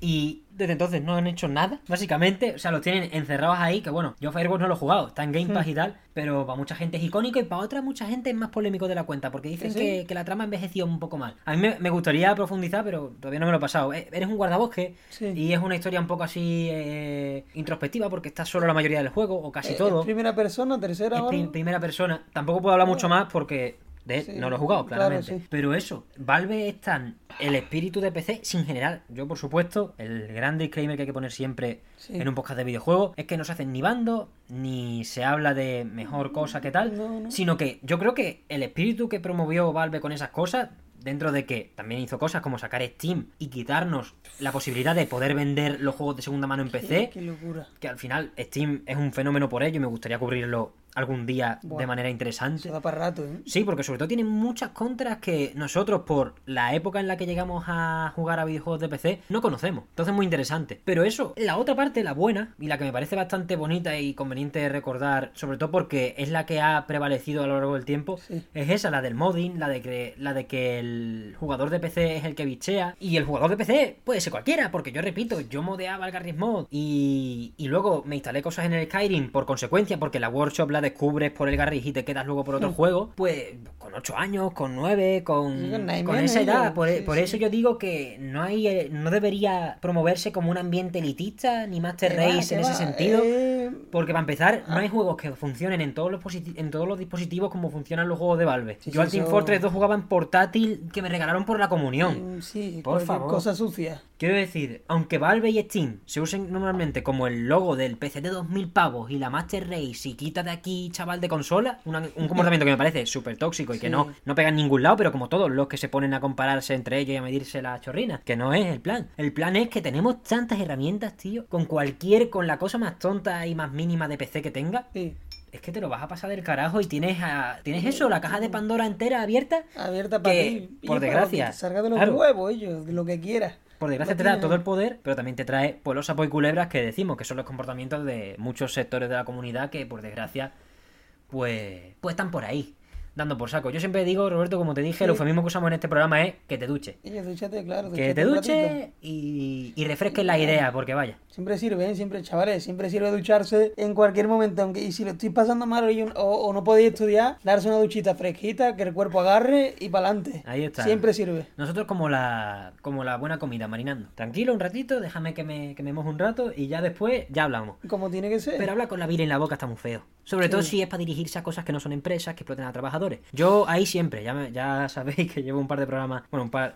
¿Qué llevamos? Este es el 18, ¿no? Pues llevo 18 programas Hablando un poquito de eso. tocándole las narices a, a- Bueno, tocando las narices no, porque escuchar no ni el tato. tratando, Pero tratando esos temas con, de manera bastante tajante y no me importa faltar cuando, cuando siento que es necesario. Pero sí también creo que el mesón nace en mi foro interno Sí. Como un sitio en el que ellos, las comunidades, estén todas a gusto y no nadie se mida en ese sentido y se quite la toxicidad. Es, lo que a futuro tengo como objetivo. Que haya, que la gente. Una buena comunidad. Que la gente buena, pues un día se esté jugando al Garry's y otro día nos vayamos todos a la Play a jugar lo que sea gratuito. A mí de eso me, gusta mucho. Yo, además, si eso es una cosa que veo mucho en los juegos de Valve, que te bajan las opiniones de la gente, Hmm. y sean buenas o malas, normalmente incluso las malas. En otros juegos podrá ser completamente una respuesta tóxica, como hemos visto eh, antes de, de- de que empecé a grabar esto del Zelda. Coño, esta semana, sí, con el Zelda, Claro, eso, es que hemos estado, hemos estado en Metacritic viendo un poco notillas por, por enseñarle a Roberto yo por anécdotas. Como él no está en, no tiene una Switch, No tengo yo el mundo de, de la. Nintendo ni esa vaina. Claro, que como siempre yo digo, Metacritic, el caso justo, yo estoy jugando siempre en la franja amarilla de las notas, en el 7 y pico, o sea que no, no descubro, no, no quiero, no quiero que eso prevalezca como ley al final. Pero eso, estábamos con eso. Y aparte te quería traer también lo que hablamos el otro día de Bungie. De ello, las amenazas de muerte que le está llegando al equipo de desarrollo de Destiny 2 Eso. que está llegando a hacer, coño, que se han llegado a, a obtener datos personales privados como números de teléfono y correos electrónicos de personas que al final están haciendo un juego. que Ellos que le están pagando, están haciendo un trabajo, ellos ya está. O sea, te podrás quejar como, como cualquiera se puede quejar, pero ellos no vayas con amenaza. Por el primero que eso es denunciable. No, y es que por el teléfono, por el número de teléfono Es que... le has que- pillado ilegalmente, le mandas audios de voz diciendo que el juego al que le has echado mil horas le falta contenido o que nada en X cosas. Es como Es que mi hermano yo- en Cristo. Llevas mil horas. Es que, que, que, que- coño no puedes hacer mil horas ellos, mil horas. Claro. pff, ellos son, yo diría que cerca de, de 15 días, un mes. Claro. Un mes de, de- de- dedicarte a eso, totalmente. Ya hablamos de Destiny 2, ya hablamos con Iruelo en un programa, en el episodio 15 Sí, de, esta temporada. Y sí, es verdad que se puede cuestionar el modelo de expansiones que tiene Destiny o Mm. que está adaptando. El nivel al que quiere enviar las cosas hace que al final haya menos de las que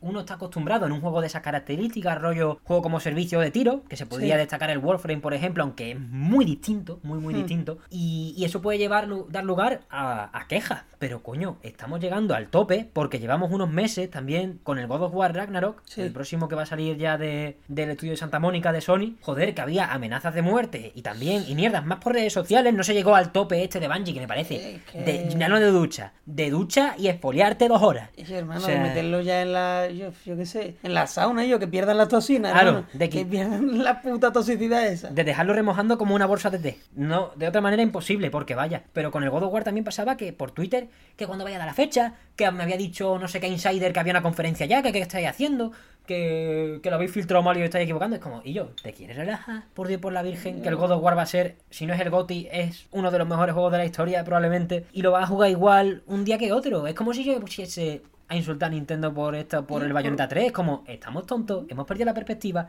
A mí me puede dar más o menos tirria, como hablamos en el programa anterior, eh, la situación de Bayonetta 3 en tanto que está rodeado de muchos otros grandes lanzamientos y va a hacer Sí. que venda menos. Pero ya está, hasta ahí.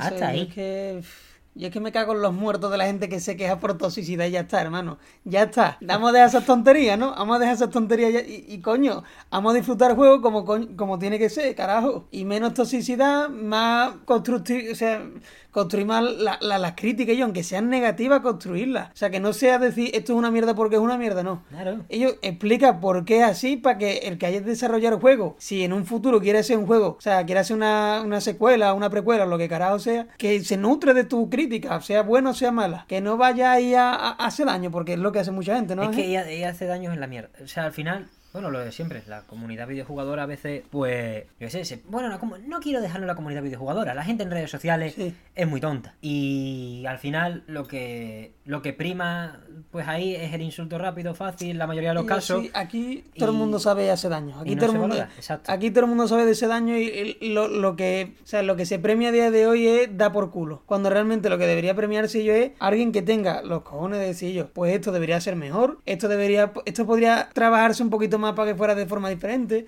a lo mejor una textura diferente o yo qué sé, mírate o, o básate en los juegos anteriores que has hecho, yo qué sé, algo que Claro. que, que, que englobe a todo el trabajo que ha hecho la persona esa. No, claro, es así, porque al final, bajo mi punto de vista, hablar de videojuegos es la hostia y por eso existe el mesón. Escuchar a gente hablar de videojuegos es la hostia, por eso durante mi vida he escuchado mogollón de podcasts, de programas, de expertos y he leído a gente en, en distintos medios. Pero al final es una cosa que se disfruta mucho bajo mi punto de vista. Pero es que insultar a un juego no es hablar de videojuegos. Es que es, eso- soltar la mierda que tengas tú aparte por... Por no- ya no por- vivencia en tu ya- casa o sí, en la ya- calle, Ya lo no por la sea. vivencia por cada uno, porque no me parece excusa, no me parece excusa eh, exteriorizar mm, Es que lo que te, te vaya mal o peor, Sí. porque lo importante, fuera de los videojuegos, que nos estamos yendo un poco ya a la, a la No, filosofía, es ser buena gente y yo.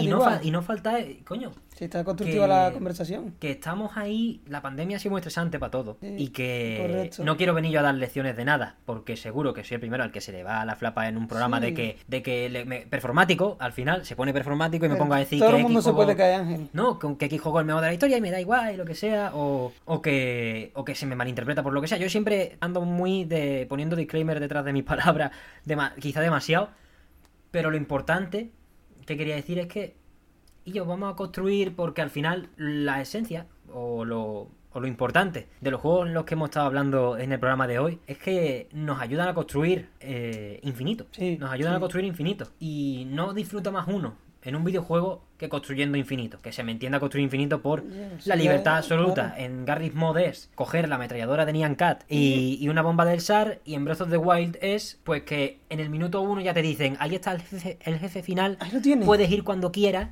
pero Irule te espera, amigo. Claro. Skyrim lo mismo. y- Arréglatela tú ahí. Claro, y muchísimas, no hace falta venir a, a obras que aclamadas por la crítica. Los juegos de mierda están para eso, también. No, claro, sí. Y, y cuando hablo de los juegos de mierda, yo, hablo no de... hay ningún juego de mierda realmente. Claro. Cualquier juego es el juego favorito de alguien. Y cuando digo Claro. juegos de mierda es que, por ejemplo, si alguien se mete con Narita Boy, que es uno de mis juegos favoritos de Sí. la vida, pues me da igual. Podemos, o sea, Es meter que- mierda está feo, pero si hay una crítica, eh, si hay una crítica en la que pueda hablar, es que es lo mejor que hay. Yo prefiero tener a alguien hablando de videojuegos que tengamos las opiniones totalmente contrarias, Sí, sí. quizás, mientras hable. Es más constructivo, sí. Más, Claro.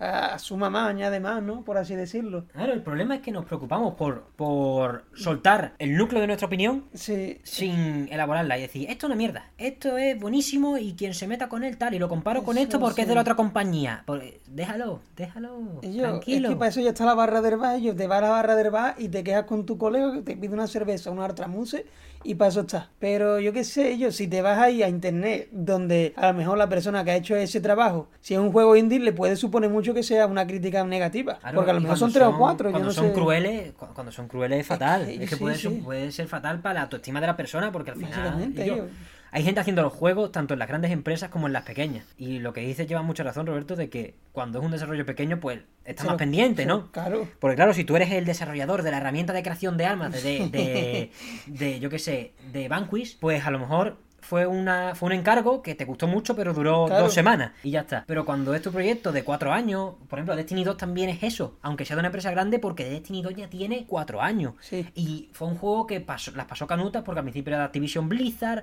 luego Bungie se desvinculó de Blizzard y empezó independiente poniendo Destiny gratis y sacando el programa de expansiones. que Es un proyecto que dentro de la calidad que uno le suponga o de lo que uno le guste, Lo- lo que pueda hay ser corazón. Hay Claro. corazón y puede haber decisiones más o menos equivocadas.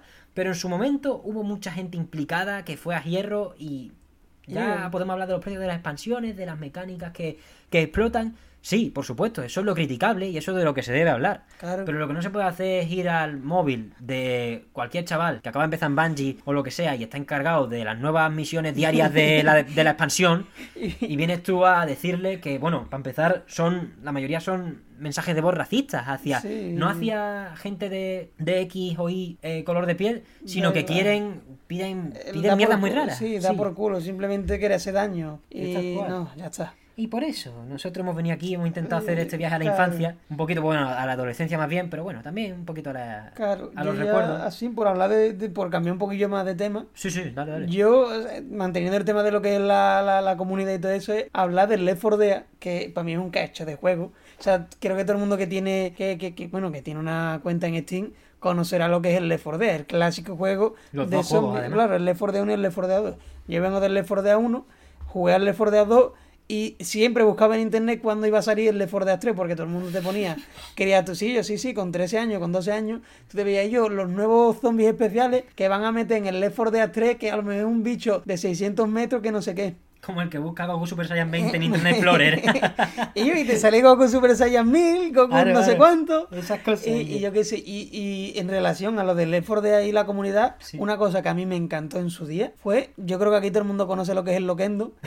la, serie que hacían de Loquendo, del Left 4 Dead, y yo, ya no me he podido reír más en mi vida de eso. Eso era una chalaura, eso era una locura, una verdadera locura. Y yo de verte a, bueno, antes de, voy a hacer un paréntesis para decir, para, que viva debajo de una piedra que no sepa lo que es el Left 4 Dead, eh, ellos son cuatro personajes que pueden ser tanto multijugador como offline y los personajes se dedican a estar en una azotea en la primera campaña y tienen que la, la, finalidad es sobrevivir durante varios capítulos, o sea, durante varios caminos, hasta llegar a X lugar y allí tienen que o esperar un helicóptero o que los rescate no sé quién o no sé cuánto. Básicamente son campañas cortas en las que los jugadores solo pueden coger a los buenos, entre comillas, los humanos que matan zombies. Claro, eso sí te vas al, modo campaña básico, después hay más modos. Claro, y mapas especiales también. Claro, sí. Al final, como todo en Valve. Sí, sí, aquí por el aquí se puede sacar, vamos, podemos sacar un vídeo de cada, de cada juego si nos ponemos a, especificar las cosas, pero yo qué sé.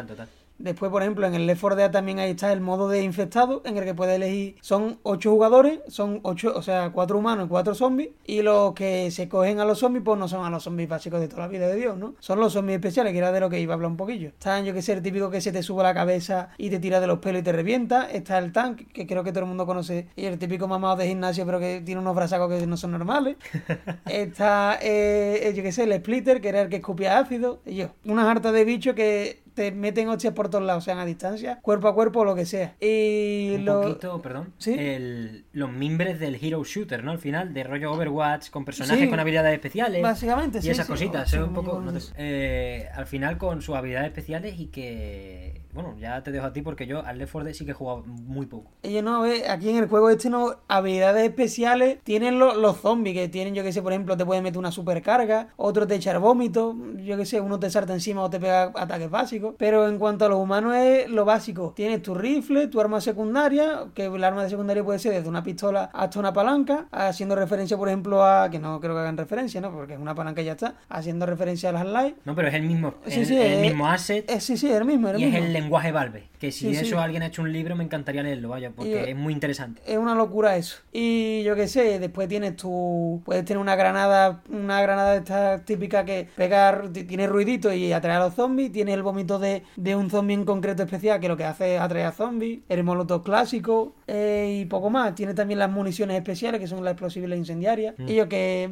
Yo que sé, es un juego de zombies que te harta de reír, te entretiene un montón. Y si te pones a jugar con gente, te divierte todavía más. Porque sí, sí eh, la, comunidad del juego este, del Left 4 Dead, es bastante completita y además todo el mundo se intenta ayudar. las partidas se prestan mucho a eso. Creo que las dinámicas que, que suele proponer, bueno, sin entrar mucho en detalle por lo poco que he jugado, joder, es muy curioso. Es verdad que me molan más los. No, a todo el mundo tiene su estilo de juego, ¿no? Pero, está, muy, muy bien. Al final, ya para cerrar el bloque del Left 4 Dead, si quieres, si no, pues lo que quieras, dices después. Te quería preguntar, Roberto, ¿has probado el Back for Blood? Porque es del mismo estudio, sí, Turtle Rock, y no sé si. No sé su historia, entonces no sé si se han perdido directivos desde Left 4 Dead 2, o algunos se quedan en Valve y entonces ahora al hacer el Back for Blood no ha entrado. ¿A ti cómo te ha. cómo lo ha catado? Yo lo he jugado muy poco, cerca de 2 o 3 horas nada más, o sea, no puedo comentar mucho y en cuanto a lo de los que han trabajado en el juego, sé por, no por mi, no de haberlo leído yo, sino de otras personas, que sí que es verdad que son los trabajadores del Left 4 Dead. Son, son más o menos todos, ¿no? Pues sí, más o menos sí. Pero lo que puedo decir es que todo el mundo pensaba que iba a ser un Left 4 Dead 3 y, y para nada, este es un juego mucho más lineal que el Left 4 Dead. Es un juego en el que sí que es verdad que salen los bichos que esperábamos que saliesen en un posible Left 4 Dead 3, como son los bichos estos gigantescos, que si no sé qué, que si no sé cuánto. Los zombies también molan mucho, o sea, yo les tengo cariño a los zombies del del, Left 4 Dead, pero estos también son bastante molones. Eh, los especiales eh, te, te, dicen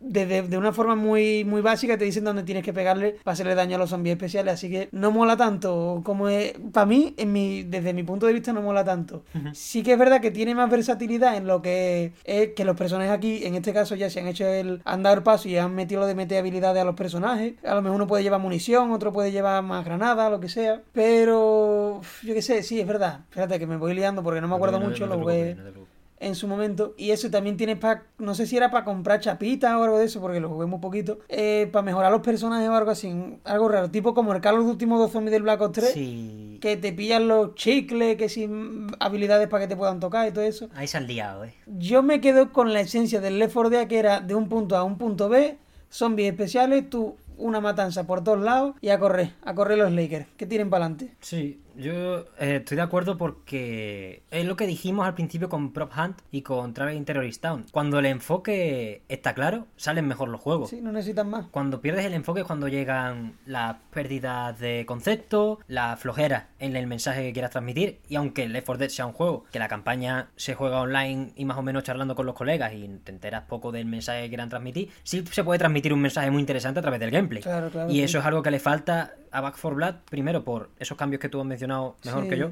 Y que me suena eso, eso de ir subiendo de nivel los personajes fuera de la partida, Es que no mucho cosmético detrás. Y al final, Ah. yo no sé si es meterle dinero, si es un pay to win o lo que sea, pero no, No, mola ello. No lo es, pero tampoco te dice que no lo es. Yo creo que se ha quedado a la mitad y es una pena porque a saber... Tenía buena idea, tenía buena idea. Sí, a saber cuándo vuelven a hacer otro, porque recordemos que Turtle Rock se fue tras Left 4 Dead 2 de, de Valve. Creo que había un Left 4 Dead 3 en desarrollo y se llegó a cancelar, no me acuerdo. Ni idea. Pero creo que llegó a estarlo, pero se fueron antes de acabarlo. Y el primer juego que sacaron fue el Evolve. ¿Tú te acuerdas del Evolve, Roberto? El Evolve me suena un montón de que ese que iba, ese, ese que era un multijugador asimétrico, que es básicamente cuando hay dos bandos y son criaturas distintas cada bando, y el bando de los malos, entre comillas, o uno Sí. del el bando especial, aparte de los humanos y los agentes raros, estos Sí. que hay rollo espacial, pero no, una criatura que cuanto más tiempo pasaba. Ah, era PvE, es verdad, no, el- PvE. los jugadores no podían pillar a la criatura. Los jugadores Ah, todos mataban a la que ya- criatura. creo que ya sé cuál que dices, según se llamaba Evolve porque básicamente Sí, cada sí. vez era más tocho. Y Sí. acababa siendo un dinosaurio o un dragón Sí, muy tocho. Creo que sí sé cuál dice. Se hizo viral en su día, pero vaya estampada se pegó, vaya. Entonces, que hayan tardado 8 años desde entonces, en 2021, en sacar Back 4 Blood, pues es poco halagüeño para el futuro, para una futura Sí. posible reflexión acerca de los errores de este juego para sacar es que- un mejor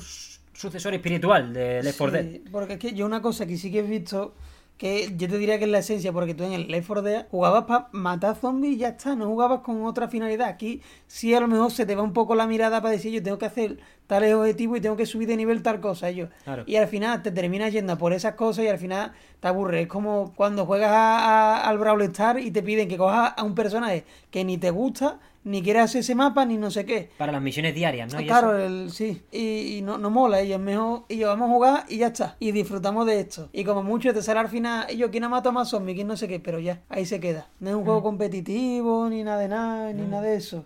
al final el frenetismo, la simpleza también, la simpleza también motiva al frenetismo, porque claro, si lo único que hay en el juego es hola de zombie corriendo por tu culo, tú claramente lo único que tiene, lo único que vas a querer hacer y lo más rápido posible, porque al final le coges brío y vicio, es cargarte a los zombies. Cuando metes que puedes estar en una sala, que baja una tecla, que si sube una Claro. escalera coges un coleccionable de no sé qué, que si era para reclamar este arma tienes que pagar tanto por aquí, el dinero se consigue así, o sea, al final los zombies no pueden ser tan frenéticos porque el jugador tiene que dar vueltas al mapa. Claro, y eso, eso no, no, no ayuda mucho a que vaya por esas cosas. Eso yo lo vería más para juegos offline, yo que sé, juegos de campaña, Hmm. en la que tengan sus coleccionables, como es en el en el Hellblade, ¿no? Que tiene, yo que sé, la, la runa. Sí, hostia, las Pero- runas, tío, me acuerdo que me quedé a dos. Yo sí, yo, ¿A dónde tenéis hoy que me lo he terminado, eh, se supone que si, bueno, no sé si se puede decir aquí o si lo vas a cortar después, pero cuando te pillas todas las runas se puede matar a Hela o, algo- o sea, a Hela o algo de eso. Ni idea, no te puedo decir porque me quedé a dos de pillar todas las runas. Me acuerdo además que tenía el círculo Sí. y me dio toda la ansiedad sí, cuando tenía dos puntos rojos y digo, mi puta Y te cagas tío". en la raza verdadera. Claro, porque ya se acaba el juego, además al final de eso me voy a limitar a decir que es un pepino y Es que es de los cacho. mejores juegos que he jugado en mi vida. Sí. Porque me gustaría, me gustaría hablarlo con hacer mesita redonda, porque ese es un juego que ha jugado mucha gente que conozco y que ha estado ya en el mesón.